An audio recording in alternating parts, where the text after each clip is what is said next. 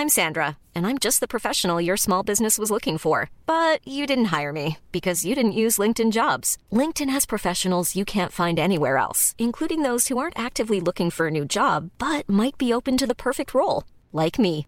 In a given month, over 70% of LinkedIn users don't visit other leading job sites. So if you're not looking on LinkedIn, you'll miss out on great candidates like Sandra. Start hiring professionals like a professional. Post your free job on linkedin.com/people today.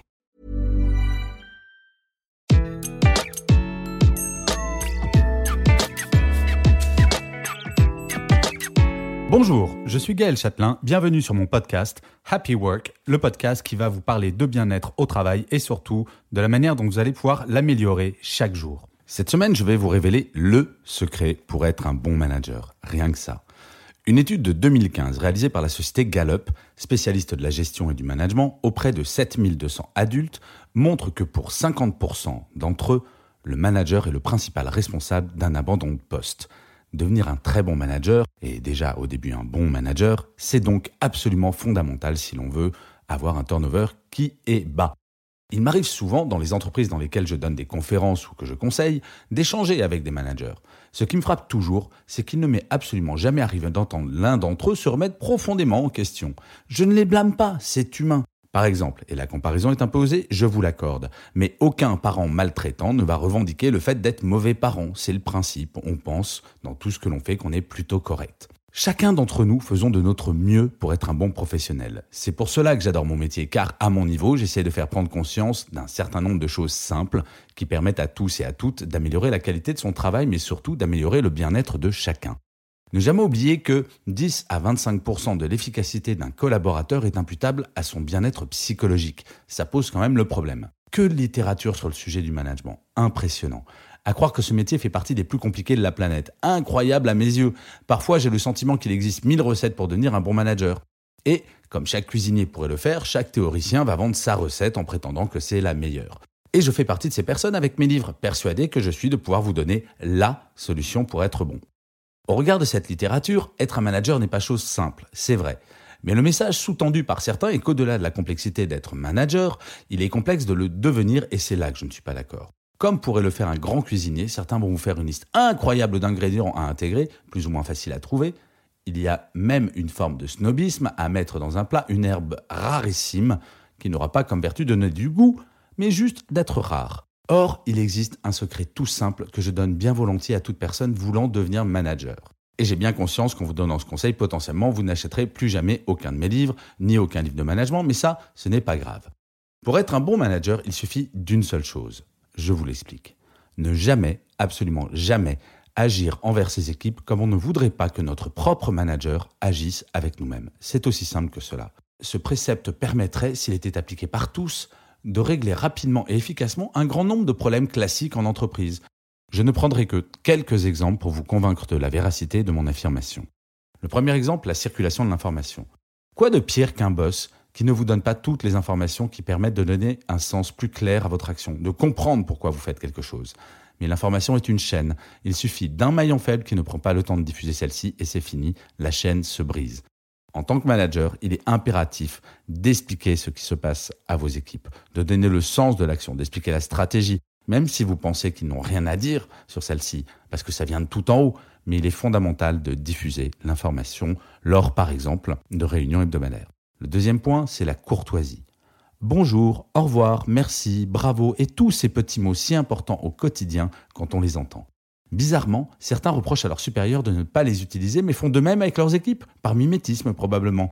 Le fait que son propre management ne soit pas bon n'est pas une excuse pour être un mauvais manager. Il est donc fondamental de revenir aux basiques de la courtoisie et de la politesse.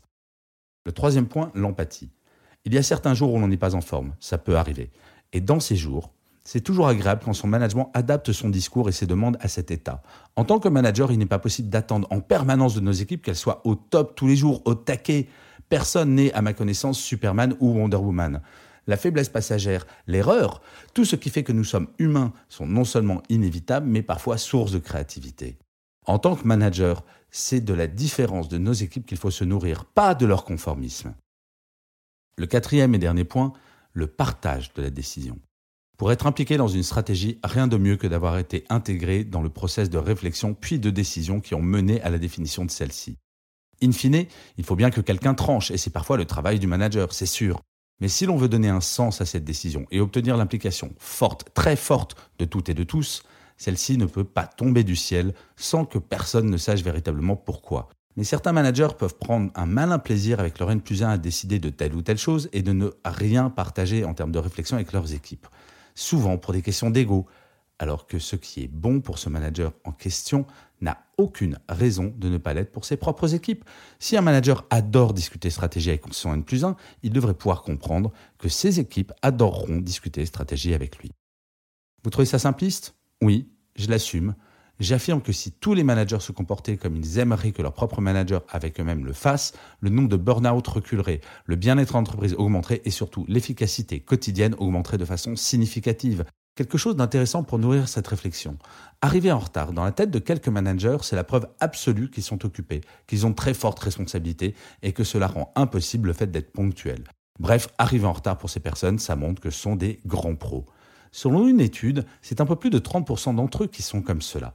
Et bizarrement, quand il s'agit d'aller chez le médecin, ces mêmes personnes qui sont en retard dans des réunions sont 92% à arriver en avance chez le médecin, alors que tout le monde sait que le médecin va potentiellement être en retard. Les personnes en retard n'ont que peu souvent la conscience de ce qu'ils imposent aux autres et paradoxalement ne supportent pas le retard des autres, alors qu'il serait si simple d'appliquer à soi-même la règle que l'on apprécie chez les autres. J'ai déjà vu, vous savez, des directeurs commerciaux hurler littéralement sur des membres de leur équipe qui arrivaient en retard en clientèle, et c'est vrai que ça fait pas professionnel. Mais ces mêmes directeurs commerciaux arrivent chaque semaine en retard à la réunion avec leurs commerciaux. C'est quand même totalement aberrant. En conclusion, je citerai Lao Tzu. Ouais, rien que ça. Qui disait Un voyage de milieu commence toujours par un premier pas. Devenir un bon, puis un grand manager est un long chemin. Le commencer par le premier pas qui consiste à faire ce que je décris dans ce podcast n'est pas compliqué et croyez-moi, c'est pas un tout petit pas, c'est un pas de géant. Vous n'imaginez pas le nombre d'emails que je reçois chaque semaine sur mon site web de gens qui m'expliquent qu'ils en ont marre que leur manager ne leur dise même pas bonjour le matin, ne s'intéresse pas à eux, ne leur explique absolument rien. Ces choses simples sont fondamentales et malheureusement trop souvent absentes. À chaque doute, chaque hésitation ou à chaque décision concernant son équipe, faire l'exercice de se demander si nous apprécierions que notre propre boss fasse la même chose permet souvent, pour ne pas dire toujours, de faire le bon choix. Je vous entends déjà me dire Ok, c'est bien, mais il y a tant d'autres choses. C'est vrai, mais cela me semble déjà un bon début et un premier pas incontournable. Je vous remercie mille fois d'avoir écouté cet épisode de Happy Work. Je vous dis à la semaine prochaine et d'ici là, prenez soin de vous. Hi, this is Craig Robinson from Ways to Win, and support for this podcast comes from Invesco QQQ, the official ETF of the NCAA. The future isn't scary. Not realizing its potential, however, could be. Just like on the recruiting trail, I've seen potential come in many forms as a coach. Learn more at Invesco.com slash QQQ. Let's rethink possibility. Invesco Distributors, Inc.